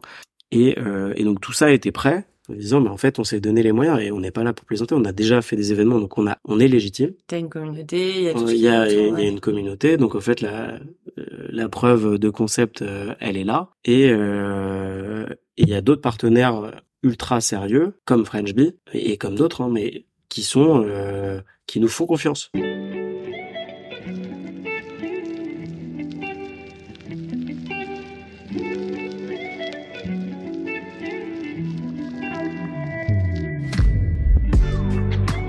Qu'est-ce qui marche pas alors à ce moment Alors, ben un, déjà, euh, en termes d'investissement pur et dur, investir du jour au lendemain 300 000 euros pour amorcer un projet, il n'y a pas. T'as pas 300 000 euros sur ton compte en banque, toi? Non, non, mais là, non, pas du tout. mais euh, donc il y a, y a, ce premier volet qui n'est pas forcément simple à résoudre, et le deuxième volet euh, du euh, OK, on a tout le socle numéro un qui est prêt, bah plutôt que de faire une levée de fonds euh, avec des actionnaires, etc., très classique, on va plutôt essayer de trouver le levier sponsoring financier, ça, ça peut se trouver. Et ça, bah en fait, j'ai été bloqué à, à, pas mal de choses. Déjà, le réseau, notre réseau était grandissant, mais on ne connaît pas tout le monde déjà. Notre notoriété est grandissante, mais elle n'a pas non plus touché l'intégralité de l'île et donc euh, et puis nous on est personne pour dire euh, yo euh, toi telle boîte tu nous ouvres tes portes et tu nous finances enfin voilà on sait où on se positionne on sait où on est et il y a plein de personnes qui sont en fait pas intéressées de parler avec avec avec Thomas quoi et, et, et, normal. Et je vais poser une question que absolument je pense tout le monde t'a posée, c'est-à-dire mmh. à quel moment tu décides que depuis le début vous êtes des événements gratuits, vous décidez de, du coup d'offrir un petit peu tout ça à tout le monde et à tous les entrepreneurs qui sont présents. Mmh. À quel moment vous vous posez la question, parce que je suis sûre qu'on vous la pose, pourquoi les événements deviennent pas payants, même si c'est 5, 5 euros. Et ça marche pas en fait. Pourquoi vous décidez de pas le faire? Mais parce que ça marche pas. C'est un, je pense que c'est, enfin en tout cas, c'est pas, moi c'est pas dans mon ADN. Mmh. Et deux, euh, en fait c'est pour aller où? Tu vas, on va faire des événements. Euh, Ok, euh, admettons, euh, si on prend un événement, je sais pas, euh, l'événement de décembre 2022 au Choca, on était, arrondissons, on était à peu près 300. On, on fait l'événement à, à 20 euros. Il y aura jamais les 300 personnes. Non. C'est un frein psychologique qui est énorme. Et c'est fou parce que, mine de rien, tous les gens qui connaissent le concept et qui sont déjà venus en mode gratuit, mmh. moi, je ne compte même pas. Alors, j'imagine même pas toi. Moi, je ne compte même pas le nombre de fois où moi, on m'a posé la question, euh, parce qu'on savait que je te connaissais, en me disant, mais pourquoi il fait pas payer ces événements? Parce que nous, on est prêt à le faire. Ouais. Alors, je pense que, euh, déjà, il y a, y a, différentes choses. C'est que, euh, si, si on réfléchit à un niveau, tu vois, à un niveau de masse, en réalité, sur 300 euh, personnes, euh, si on leur dit est-ce que vous auriez été prêt à, payer 20 euros, ton père, mais instantanément 50% mmh. ou 40%, mais peu importe, mais ton père une, une grosse grosse partie. Mais t'aurais pu faire des événements basés sur des cagnettes litchi. Il y en a plein qui font. Tu vois, où t'es de la du participatif. C'est tu fais, tu donnes si tu peux, tu donnes pas si tu peux pas. Oui. Mais, euh, en fait, c'est c'est c'est pas c'est pas dans mon ADN. Et je crois, mais alors euh, encore une fois, on peut en débattre, mais je pense que je suis pas conçu comme ça. Le, le côté, euh, ok, go, euh, on va vous demander de participer à l'échelle de 1,50€ euh, pour nous sauver. en fait, non. Moi, je préfère faire des événements gratuits qui ont un vrai impact social et aller lever 350 000 euros pour amorcer et recruter du monde et envoyer la sauce. Oui, non, mais je te parle pas ça. Je te parle de la dynamique de bah, si tu as des mouvements, euh, si tu veux, tu peux participer. Ah, mais de quoi Certains ça marche, avec d'autres ça marche pas. Tu mais alors, euh. Euh, tu parles du côté, je vais donner, je vais cotiser quoi en fait dans une association. Bah, oui, ou même pas forcément. Tu vois, comme sous une forme de mmh. cagnotte où, je vois, il y a beaucoup de collectifs qui se font maintenant dans l'événementiel où c'est ça, les soirées sont gratuites mais euh, bah, si tu veux participer d'une certaine façon à ce qu'ils sont en train de créer parce que tu trouves ça chouette, parce que tu trouves le concept chouette, et que bah voilà, t'as 20 balles ou 30 balles ou même 50 balles à mettre, et bah dans ces cas-là, tu les mets et tu participes, tu vois. Et comme t'as ceux qui ont moins de moyens, et parce que c'est comme tu disais, t'as beaucoup de porteurs de projets aussi, et donc t'as forcément un peu moins de moyens hein, souvent quand t'es porteur de projet. Bah du coup là, tu profites de l'événement gratuitement. Est-ce que vous avez, enfin, pourquoi vous avez mis de côté du coup tout de suite ce format-là? Parce que c'est, je pense, en tout cas moi c'est pas dans mon ADN en fait de de faire payer. J'y crois pas euh, pour avoir été jeune. On l'a tous été euh, mettre 5 euros à un événement entrepreneur euh, pas nécessairement. Pour en avoir enfin tu vois pour je sais pas ma grand-mère mes grand-mères sont plus de ce monde mais tu vois quand j'étais petit je sais pas j'ai eu plein de discussions avec mes mes grand-mères c'était pas forcément logique toujours de, de, de, donner de l'argent mmh. pour participer à, à, des événements publics, etc. Tu vois. Euh, je, moi, je, je, pense que euh, il y a des événements qui sont à caractère enfin qui sont d'intérêt public et général, et que si on peut trouver des moyens de le faire gratuit, ben il faut le faire. Et il y a un côté où, mais alors c'est peut-être très perso et il faut que j'en parle à, un psy, mais il y a un côté où je suis pas à l'aise à l'idée d'organiser quelque chose qui se veut d'être à caractère social et que ce soit rémunérateur. C'est, dans mon, l'équation fonctionne pas dans mon cerveau. Peut-être à tort. Non mais je, je dis pas le contraire. Il y a, plein. C'est une valeur aussi. Tu vois. Il y a, il y a, plein de, de modèles qui sont euh, qui sont comme ça, mais euh, et je le respecte. Mais moi, je suis pas comme ça. Je, je pense qu'il y a d'autres moyens de faire euh, fructifier euh, un mouvement qui n'est pas de faire euh, dépenser de l'argent à des personnes qui veulent juste partager un bon moment, échanger, rencontrer, euh, participer à une forme d'innovation, d'émulation et etc. Et encore une fois, en fait, si ton objectif numéro un il est de rassembler les classes, les religions, les couleurs, euh, les, les sexes, les parcours, les statuts, etc. Enfin, comment est-ce que tu peux prétendre vouloir répondre à ça si tu mets un frein à l'entrée. Moi, je, moi, moi, j'ai un bug psychologique par rapport à ça, en fait. Ça peut se débattre. Effectivement, ça peut se débattre parce que, en vrai, moi, à mon échelle, où, du coup, j'assiste aux événements d'entrepreneuriat, c'est quoi pour moi 20 euros que je vais mettre? Parce que c'est dans mes moyens comme c'est quoi pour euh, voilà la personne qui est deux rangs à côté qui du coup lui va mettre 200 euros parce que c'est dans ses moyens ouais. pour récupérer en fait tout le savoir et tout ce que vous avez envie de mettre en place et tout ce que vous avez envie de partager on parle pas forcément de faire de l'argent mais du coup de créer en fait de la valeur ajoutée à la réunion dans le partage dans l'apport dans le studio dans tout ça en fait tu vois à un moment il faut aussi avoir ce côté un petit peu peut-être décomplexé par rapport au fait qu'il y a des gens qui ont envie de vous aider dans ouais, des mouvements et du coup qui peuvent participer euh, à leur petite échelle, tu vois. Ouais, ouais, non, mais bien, bien sûr. Après, est-ce que ça t'aurait apporté les 300 000 euros? J'en suis pas convaincu non plus, tu vois. Je pense que c'était peut-être pas la somme dont tu avais besoin. Ou on parlait de 250 entre 250 et 300. Est-ce que ça t'aurait apporté cette somme-là? Je sais pas. Mais est-ce que ça t'aurait apporté quelque chose de peut-être d'un mm. petit peu pérenne pour pouvoir mm. mettre en place tout ça ça, ça, aurait pu prolonger l'aventure, la professionnaliser, la structurer. Parce non. Que là, on spoil, du coup, c'est fini. Oui, l'aventure est terminée, mais est-ce que ça aurait pu euh, la prolonger? Oui. Est-ce que ça l'aurait euh, structurée, professionnalisée et euh, est-ce qu'elle serait durable sur 20 euh, piges? Non, c'est certainement pas. Jamais personne m'aura dit Thomas, franchement, franchement, c'est fou ce que tu fais. Ton événement ce soir-là, je te donne 4000 euros. Et en vrai, c'est vraiment le minimum que je mets et toutes les prochaines fois, je mettrai beaucoup plus. Jamais, tu vois. Bah après, peut-être que j'aurai une méga surprise. C'est jamais, laissez-nous un commentaire. Non, d'ailleurs, si certains... Euh... C'est une question qu'on me pose énormément et je pense qu'on te la pose à complètement. toi aussi. Mais tout le temps, mais euh, mais complètement. Du coup, c'est bien de d'y répondre, mais euh, ça n'aurait pas solutionné en fait euh, les problématiques auxquelles on était conventé. Voilà, c'était reporter le problème et donc du coup très rapidement, je me suis dit, en fait, est-ce que j'ai envie de reporter le problème et de prolonger le système D ou non? En fait c'est bon là on est mature euh, let's go quoi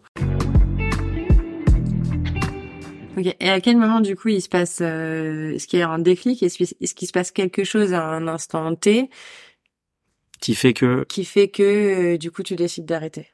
C'est quoi le, le, le, bah, moment Du coup, j'ai essayé de faire des, du sponsoring financier. J'y suis pas arrivé. J'ai rencontré plusieurs entreprises et été mis en relation avec différentes entreprises euh, aussi. Certaines m'ont accueilli, d'autres m'ont pas, pas répondu, mais ça, rien, rien d'anormal. On est dans une logique complètement classique. Après euh, la phase 1, levée de fonds avortée, J'étais complètement ok. Let's go, on actionne la partie. De toute façon, j'étais prêt en fait. Tout était prêt. Donc euh, j'étais ultra serein, mais ultra confiant. Je pouvais mettre, j'étais all-in, mais j'étais, moi j'avais paire d'as entre les mains. Finale, euh, World Poker Tour à Vegas et fin de l'histoire en fait. J'étais mais tellement convaincu par la qualité du dossier, la qualité du modèle, etc.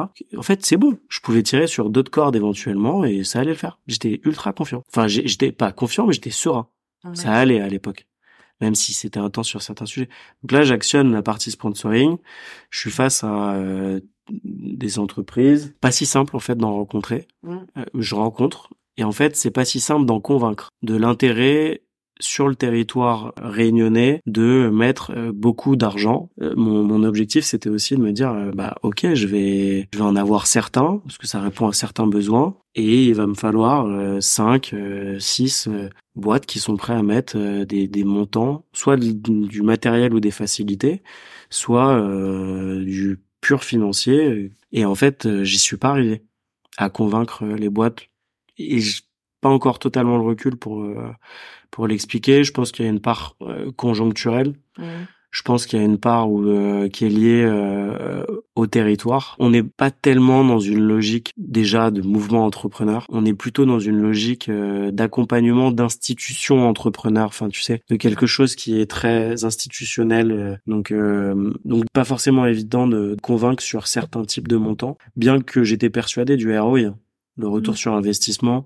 Il y avait à peu près 15 événements à l'année, ultra diversifiés aux quatre coins de l'île sur énormément de thématiques. J'ai, ben en fait, pour moi, un, euh, les boîtes qui euh, pouvaient euh, nous sponsoriser allaient y trouver leurs futurs recrues. Il y avait un autre aspect aussi, mais ça, c'était pas si logique dans dans les, enfin, auprès des entrepreneurs que j'ai rencontrés, qui était de générer un, un deal flow. Un deal flow, c'est ni plus ni moins pour un entrepreneur slash investisseur que plusieurs projets dans lesquels on peut potentiellement investir. Donc en fait, un mouvement entrepreneur qui met en avant, notamment à travers notre dernier format qu'on avait euh, développé, qui était pitch et micro ouvert, mhm. en fait, on mettait en avant des profils ultra pertinents qu'on avait sélectionnés, qu'on avait, avec qui on avait pas mal échangé, etc. Et si nous, on se structurait, bah, on était en capacité de les accompagner un peu plus. Et du coup, bah, ça donnait la capacité à ces entreprises d'être les premières averties de potentiels euh, porteurs de projets dans lesquels on pouvait investir pour les aider et aussi pour que ce soit rentable. Donc moi j'y voyais aussi cet intérêt-là. Et le troisième intérêt, c'était que, bah en fait, à mon sens, mais peut-être que j'ai pas, euh, je me trompe, mais pour moi, créer ce, ce socle d'entrepreneurs ou en tout cas cet écosystème de, de, de, de créativité ou d'innovation, mais c'était aussi un moyen d'activer sa marque. Quelque part, une entreprise qui est sponsor, bah, elle s'associe à des valeurs, elle s'associe à des événements, elle s'associe à des plans de communication euh, tous les mois, et elle s'associe aussi à l'organisation des événements le jour J. Donc en fait, tu peux aller chercher tes clients directement au sein de nos événements. Donc euh, et du coup à ce moment-là, donc tu trouves pas ces fonds-là Je trouve pas ces, ces fonds-là sur la partie sponsoring. Et donc là, j'ai poussé jusqu'à, je sais pas, je dirais jusqu'à mi-mars, un truc comme ça. Et en parallèle, en fait, le modèle de levée de fonds deuxième génération, donc beaucoup plus évolué et beaucoup plus avancé, était prêt à 90% et euh, en fait courant euh, mars, je plus la date précise. Là, je me suis dit bon, ça fait je sais pas 10, 15, 20 rendez-vous où en fait on me dit euh, on va décaler le rendez-vous ou c'est pas notre priorité. Et je comprends, chacun a sa priorité. Et encore une fois, je, veux pas jeter la pierre à qui que ce soit. Mais sauf que moi, mes priorités, quand ça fait trois, quatre mois que tu essayes de, de lever des fonds, d'actionner le truc, que tu vois ta trésorerie perso euh, qui se réduit. Mais perso, quand je dis perso, c'est ma boîte. Mais en fait, au mois de mars, euh, avril, ce que je te disais tout à l'heure, c'est qu'en fait, j'avais suffisamment de trésor pour tenir à peu près quatre mois et quelques. Mm.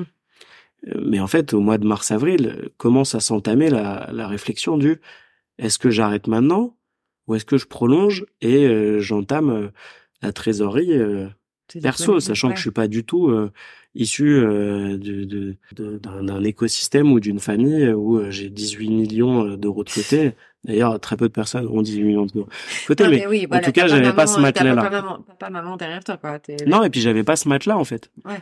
Même perso, tu vois, je, dans, dans mon parcours, euh, j'aurais pu aussi rester pendant 15 ans euh, ou 10 ans à la SOG euh, et avoir suffisamment de primes, d'intéressement, euh, voilà. Mmh. Et, et, du coup, me mettre 10, 15, 20 000 euros de côté tous les ans et investir, etc. J'étais plutôt joueur mmh. à vouloir tenter, euh, apprendre, euh, apprendre en, en, créant, en entreprenant, en me formant, en, en tentant en fait des choses. Mm. J'étais pas dans ce format-là. Donc là, tu te poses et tu te dis bon. Go, on active le deuxième volet. Ouais, je le tente. De toute façon, je suis all-in, donc euh, j'y vais. Et je me dis, de toute façon, le truc, il est prêt.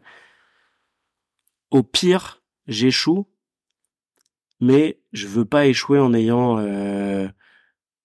la rage en fait, tu vois, de me dire je suis pas allé au bout euh, de ce que je pouvais tenter, j'ai pas tout tenté parce que je me connais, je encore une fois c'est peut-être euh, un défaut de ma personnalité et si je suis pas allé au bout du truc, je vais, je risque de m'en vouloir derrière. Et, euh, et voilà. Et donc euh, quelque part, c'était le deal entre moi, ma famille. Euh... Je pense que c'est un instinct aussi de plein d'entrepreneurs, c'est que t'as envie d'aller au bout. Ouais, ouais, mais parce que je voyais le truc et le truc, j'étais, en fait, j'étais convaincu et le truc, il était tellement prêt, tellement carré. J'ai jamais fait un truc aussi carré que j'étais convaincu. Le schéma dont tu parlais tout à l'heure. Exactement. et, et, donc j'y suis allé et, euh, et je l'ai tenté. Et là, l'autre frein auquel j'ai été confronté, c'est qu'il y a rarement euh, à la Réunion, j'en ai rencontré, puisque certains étaient plutôt partants, euh, même certains étaient même ok à l'idée d'investir dans mon projet. Beaucoup de, de boîtes que j'ai rencontrées étaient dans une logique d'investissement, oui, mais d'investissement pour faire de la croissance externe. Donc en gros, tu vas euh, acheter une boîte pour consolider tes parts de marché ou gagner des parts de marché sur sur ton territoire, sur ton marché, où tu fais certains, mais c'était ultra rares faisaient des investissements de conquête. Donc ils achetaient des boîtes sur des territoires qui n'étaient pas à la Réunion. Mais la logique euh, d'investissement dans des entreprises early stage, donc vraiment au tout début où là on, on dit bon bah vous allez les aider à amorcer leur développement, c'était pas quelque chose qui était familier. Et donc du coup la plupart euh, de ces boîtes ne maîtrisaient pas non plus, ou en tout cas n'étaient pas familières du côté euh, on va mettre en place des, des BSAR, qui est un modèle de financement de la majorité des startups en, en métropole, euh, qui est en fait euh, on fait une levée de fonds extrêmement rapide, grosso modo, on schématise. On vise une augmentation de capital sur 18 mois et en fait, à mesure où on ne sait pas vraiment ce que ça vaut, on va mettre des hypothèses en place. On va mettre une hypothèse basse, une hypothèse hausse, haute, pardon, sur la valeur de l'augmentation. Et euh, en fonction de ça, on va euh, définir un pourcentage d'actions que convertirait l'entrepreneur avec une décote par rapport à ceux qui investiraient le jour de l'augmentation de capital. En gros, on vise une augmentation de capital sous 18 mois qui est associée à une beaucoup plus grosse levée de fonds. C'est le modèle des startups. Ouais. Et euh, je sais pas trop si je me suis bien exprimé, mais si certains ont besoin ou si ont des questions parce que je sais pas m'exprimer, il y a pas de problème. On peut en parler. Posez vos questions en commentaire. Ouais, voilà, il y a pas de problème. Le chat est activé. Mais euh, et, et, en fait, ça c'est pas un modèle qui est familier. Encore une fois, ça je sais pas trop. Euh, c'est un, en tout comment l'expliquer. En tout cas, à la Réunion qu'on maîtrise pas, qu'on connaît pas. Qui, qui existe, mais certaines boîtes euh, sont passées par euh, ça, mais c'est très rare. Ouais. C'est très rare. Et du coup, bah, ça complexifie le process.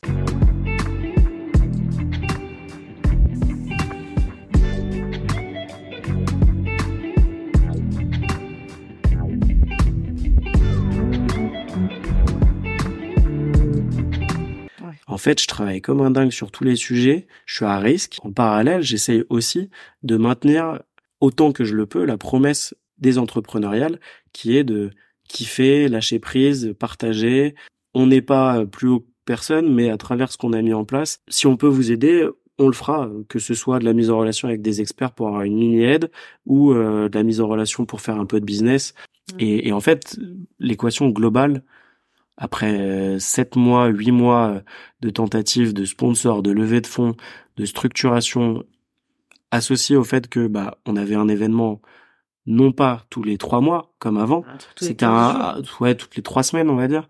En janvier, on avait en fin janvier, on avait recruté du coup euh, des bénévoles. T'avais combien de bénévoles là du coup? Euh, Au total, on était 7 ou 8 je crois. C'est hmm. plus le chiffre exact.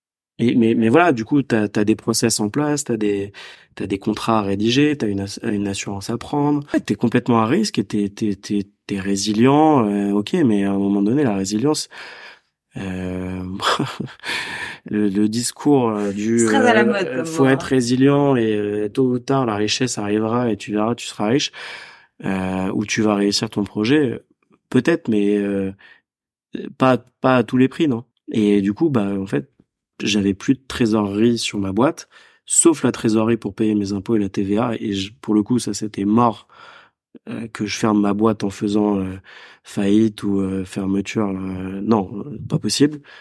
Là, je pense que c'est mon ego qui parle, mais ça, pour le coup, j'aurais été en PLS complet. Ça m'aurait rendu fou.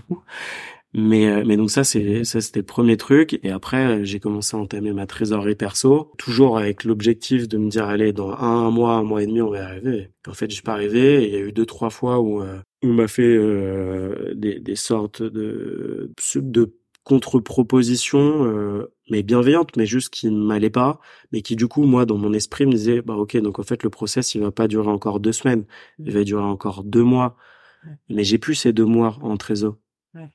J'ai un loyer à payer, euh, je commence en réalité à, à pas à douter, mais euh, mais c'est juste que j'avais pas d'autre solution.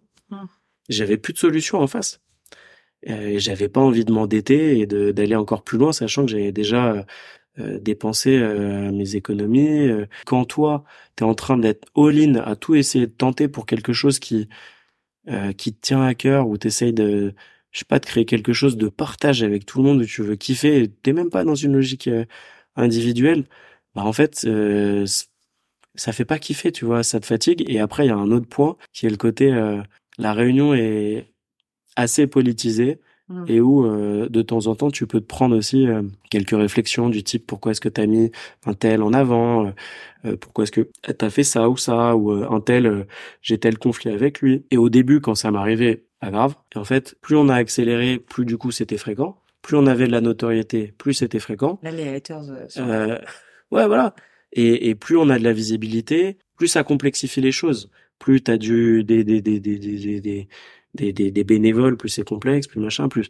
Et donc en fait, à un moment donné, je pense que, et c'est d'ailleurs euh, David qui me disait ça, choisir son, son, son, tu vois, son avenir, c'est, c'est aussi euh, renoncer. Et, euh, et en fait, là, l'équation marchait pas mm. pour moi, et j'avais, voilà, c'est pour moi, ça sonnait le, le, le clap de fin, et j'étais pas prêt à mettre en jeu ma relation de couple ma ma vie de famille euh, alors j'ai pas d'enfants mais euh, ma vie de famille avec euh, mes parents ma sœur et, et mon ma santé parce que du coup ça faisait un an un peu plus d'un an que alors que je depuis tout gosse je fais du sport au moins trois quarts d'heure une heure par jour à, un bon niveau je faisais plus de sport mmh. et en fait ça ça me va pas ouais. et à un moment donné j'ai juste pris deux secondes du recul je me suis dit est-ce que je suis prêt à perdre ma santé perdre des instants clés avec ma famille et encore demander à, à, à, à ma, ma, copine, à ma chérie, parce qu'elle aussi, elle est euh, résiliente. Mmh.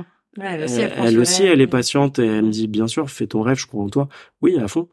Mais en fait, non. En fait, non.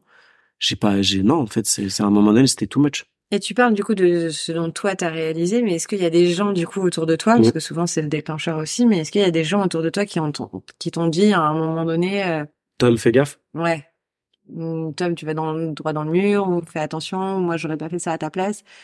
Et si Blondie, euh, euh... à quel moment est-ce que tu étais prêt à écouter aussi? Alors c'est particulier parce que euh, des personnes qui me connaissent depuis très très très longtemps, il y en a pas beaucoup à la Réunion parce que mmh. du coup je suis arrivé il y a deux ans. Mais mais par contre j'ai la chance d'avoir ma famille et, et, ma copine qui du coup me connaît bien. Là ouais il y en a il y en a plusieurs euh, à partir de je pense de mars, avril, parce que ça faisait un moment que je tirais sur la corde.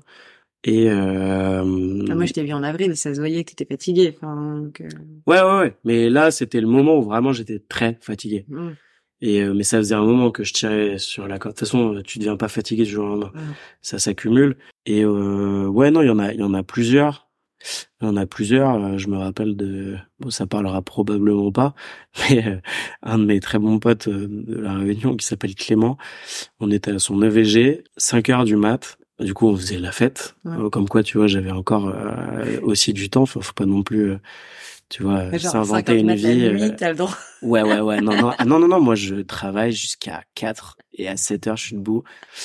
Non, non. Mais euh, bon, du coup, euh, on avait quand même ces moments-là. Mais du coup, si tu fais pas du sport à côté et que tes seuls moments de temps pour toi, bah, c'est des moments où tu vas faire la teuf ou ou c'est des moments qui sont pas pour toi, bah t'as plus le moment pour toi d'apaisement, de mm. ton équilibre, il est pas bon, tu vois.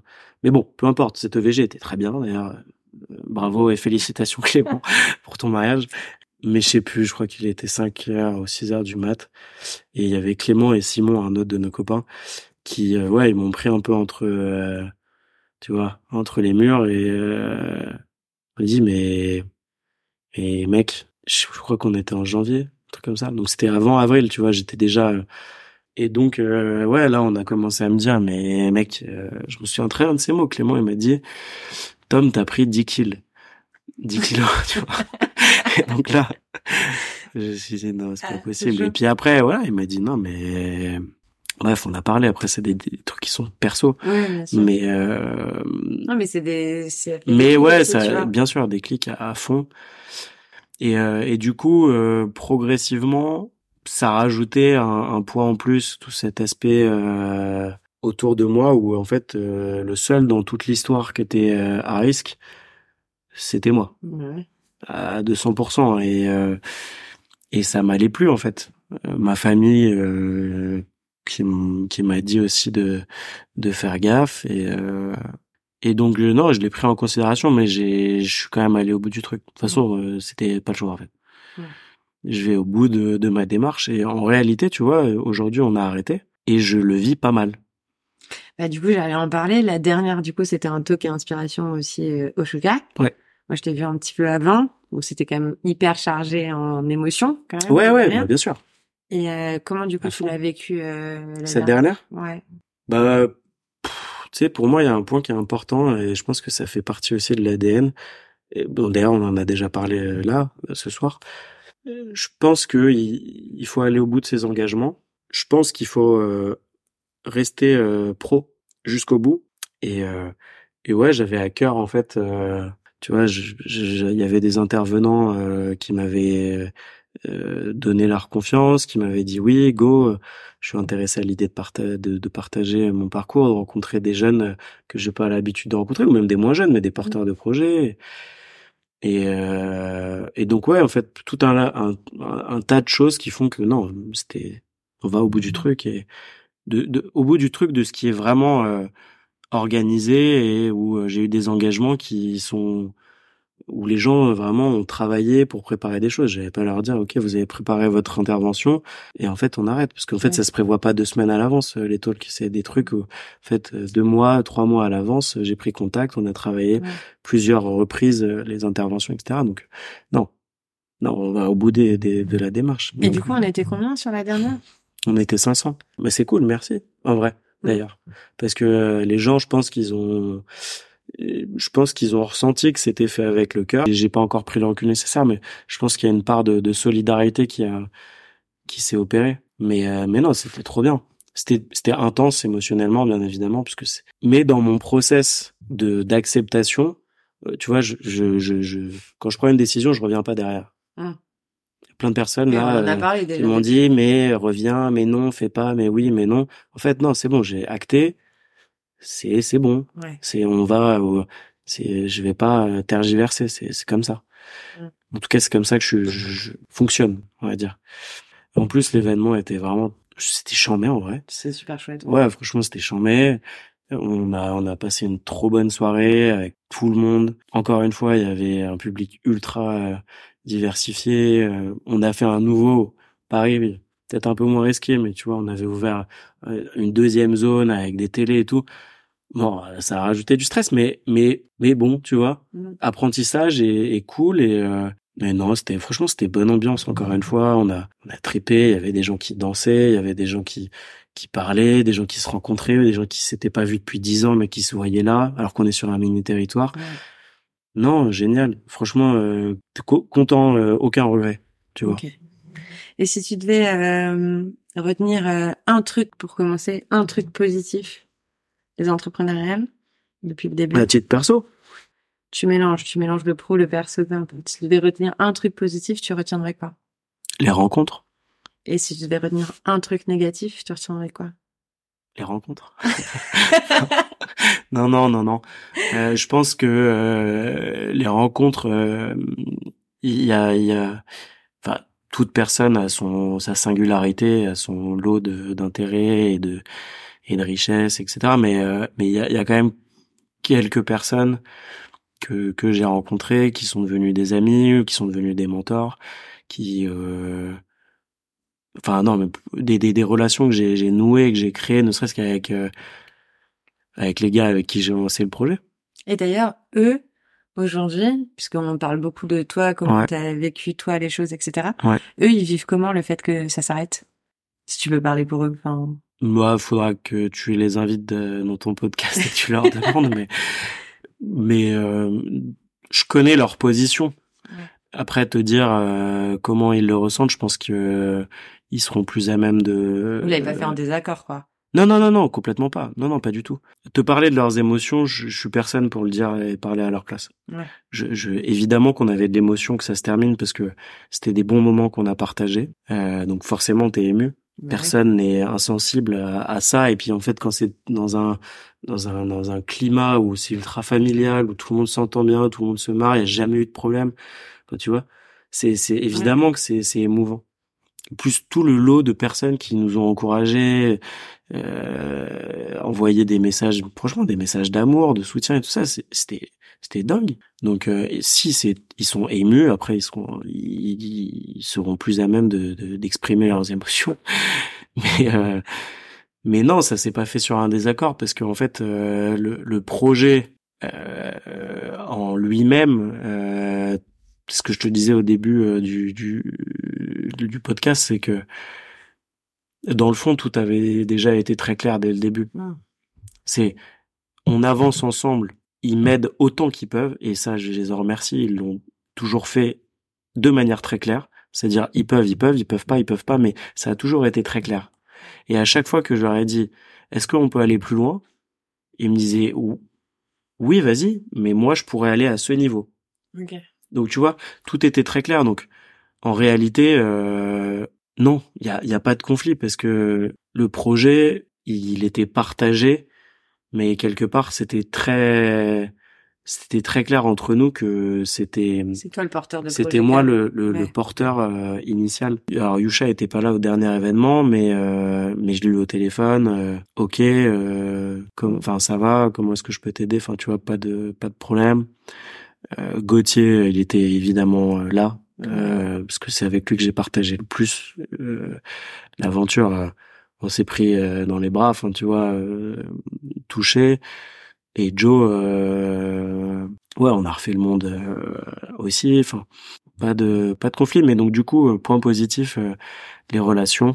Clairement, il y a des relations dingues qui valent tout. Et l'apprentissage perso aussi, enfin ça va avec les relations, mais j'ai tellement été confronté à des solutions, à des à des problématiques euh, qui qui étaient complexes avec des moyens euh, ultra limités que non, j'ai jamais autant appris. Donc je dirais que c'est les deux choses.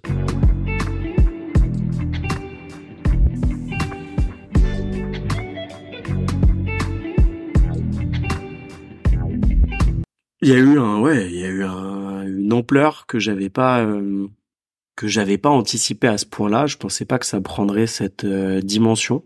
Euh, moi, pour autant, mes mes intentions et le cœur que j'y mettais étaient la même et et plus le projet montait en puissance. ouais, en puissance si on peut dire, mais bah, en fait plus j'y mettais du cœur. parce et que plus on t'en demandait aussi. Aussi. Et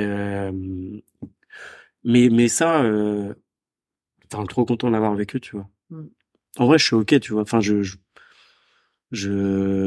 je, suis ok euh, à l'idée que ce soit fini. Ok. pas de regret, pas de regret, aucun regret. All-in, on a essayé. Ouais, all-in, all j'ai pas gagné, j'ai pas gagné le tournoi, mais mais, mais tu vois, je le vis pas comme un échec. Non. Mais vraiment pas. Mm. Mais pas du tout. Le tout, euh, c'est de euh, de prendre du temps maintenant pour prendre du recul, pour capitaliser sur cette expérience. Je pense que c'est, en tout cas, moi, c'est comme ça que je fonctionne. C'est travailler et avoir euh, euh, aussi euh, retrouver du temps pour soi, pour justement comprendre tout ce que j'ai appris. et mais c'est trop cool, c'est une autre phase de ma vie qui va qui va s'ouvrir et je suis non, je suis trop content. Bah justement, du coup, si on parle un petit peu de ça aujourd'hui, qu'est-ce que l'avenir te réserve? Est-ce que tu sais? non. Non. mais je pense que personne ne le sait vraiment, tu vois. J'ai j'ai j'ai j'ai une vie de famille, j'ai tu vois, j'ai j'ai une vie de couple. Euh, ma vie, elle n'est pas exclusivement dédiée à l'entrepreneuriat. Enfin, je veux dire, il y a des entreprises qui sont magnifiques, qui sont à un autre stade avancé, et c'est une forme d'entrepreneuriat aussi, tu vois. Euh, travailler pour un patron, euh, apprendre du patron rentrer dans une équipe magnifique. Enfin, let's go, tu vois, j'ai rien contre le salariat. Si tu avais aujourd'hui une baguette magique et que tu pouvais changer n'importe quoi dans ta vie, vu que t'es né, dans ton parcours ou dans ta vie perso, peu importe, est-ce que tu changerais quelque chose? Et si oui, tu changerais quoi? Non, bah rien, ouais. Euh, non, franchement, j'ai franchement j'ai rien à changer. J'ai des hauts et des bas, mais comme tout le monde, rien, rien du tout. Si c'était à refaire, euh, je referais la même en vrai. Bah parfait. Bah on va terminer là-dessus. Merci beaucoup Thomas pour bah, l'échange. Merci. Bonne soirée du coup. et à bientôt. Ouais.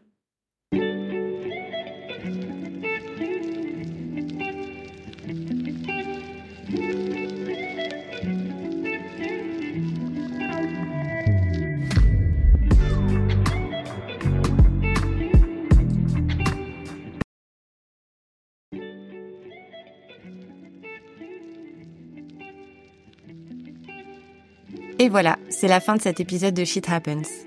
J'espère que vous avez apprécié cet échange sur les remises en question, le partage d'expériences et l'équilibre entre vie professionnelle et vie personnelle. J'espère que cette discussion vous aura apporté des réflexions utiles et des conseils pratiques pour vous aider à naviguer dans votre propre vie. N'oubliez pas que la vie est un voyage rempli de défis, de succès et d'échecs, et qu'il est important de les apprécier tous car ils font partie intégrante de notre expérience. Poursuivez vos rêves, cherchez votre équilibre et partagez vos aventures avec les autres. Si vous voulez soutenir ce podcast, je vous invite à laisser une note ou un commentaire sur votre plateforme d'écoute préférée. Ça m'aide beaucoup. Merci d'avoir écouté Shit Happens et n'oubliez pas, take it easy.